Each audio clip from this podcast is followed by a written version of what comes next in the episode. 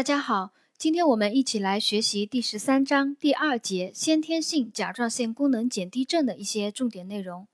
先天性甲状腺功能减低症是由于甲状腺激素合成或分泌不足所引起，以往又称呆小病或科汀病，是小儿最常见的内分泌疾病。呃，在开始学习这一章这一节内容之前呢，我们先来了解一下。到底甲状腺激素它有什么生理作用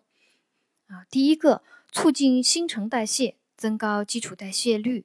第二个，促进了蛋白质的合成，增加酶的活性；第三个，提高糖的吸收和利用；第四个，加速脂肪分解氧化；第五个，促进细胞组织的分化成熟；第六个，促进钙磷在骨质中的合成代谢和骨和软骨的生长。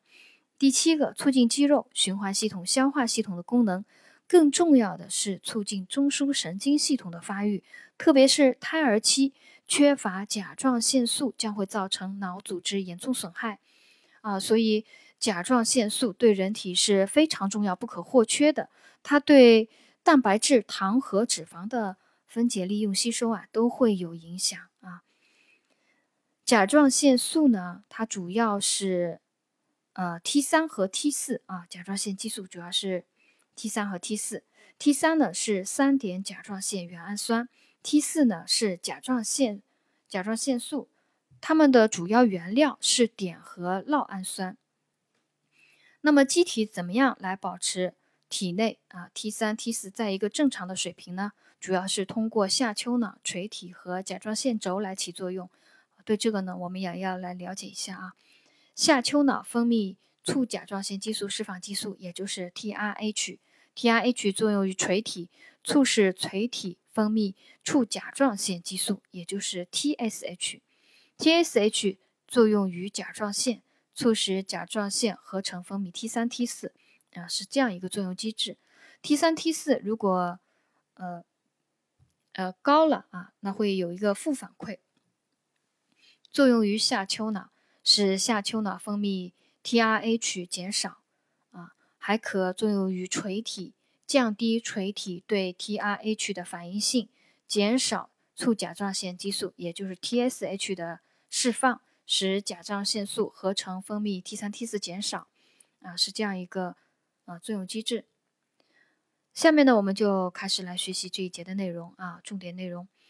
它的呆小病啊，呆小病它的病因。第一个就是甲状腺不发育或发育不良，是造成先天性甲状腺功能低下的最主要原因啊。单选题：甲状腺不发育或发育不良是造成先天性甲状腺功能低下的最主要的原因。第二个病因呢是甲状腺激素合成途径缺陷。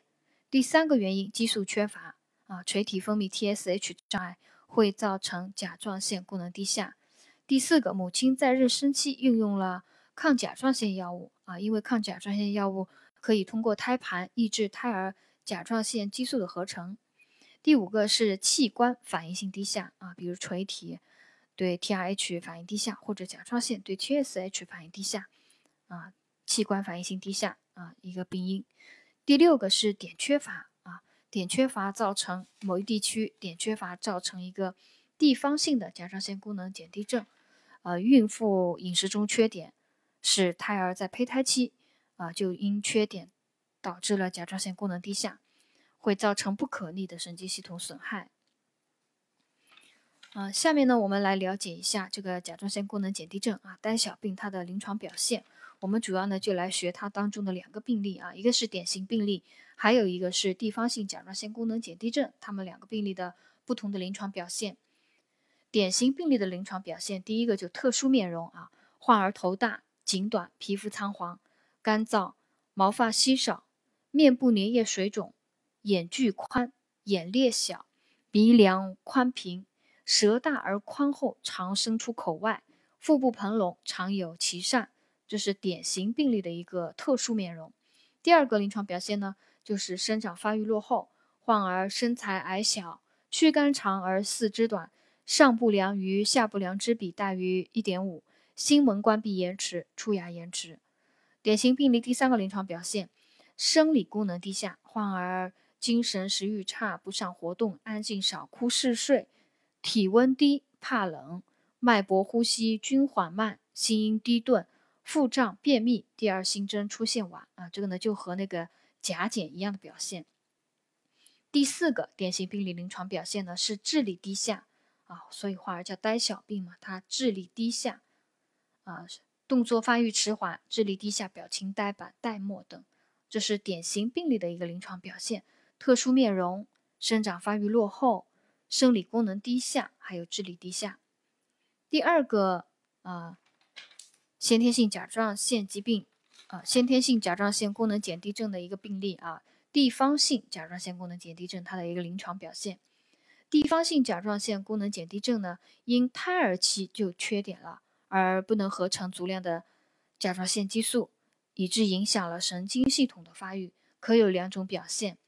一种呢是神经性的综合征，患儿以共济失调、痉挛性瘫痪、聋哑和智力低下为特征，但身材正常啊，且甲状腺功能正常。或仅有轻度的减低，啊，这是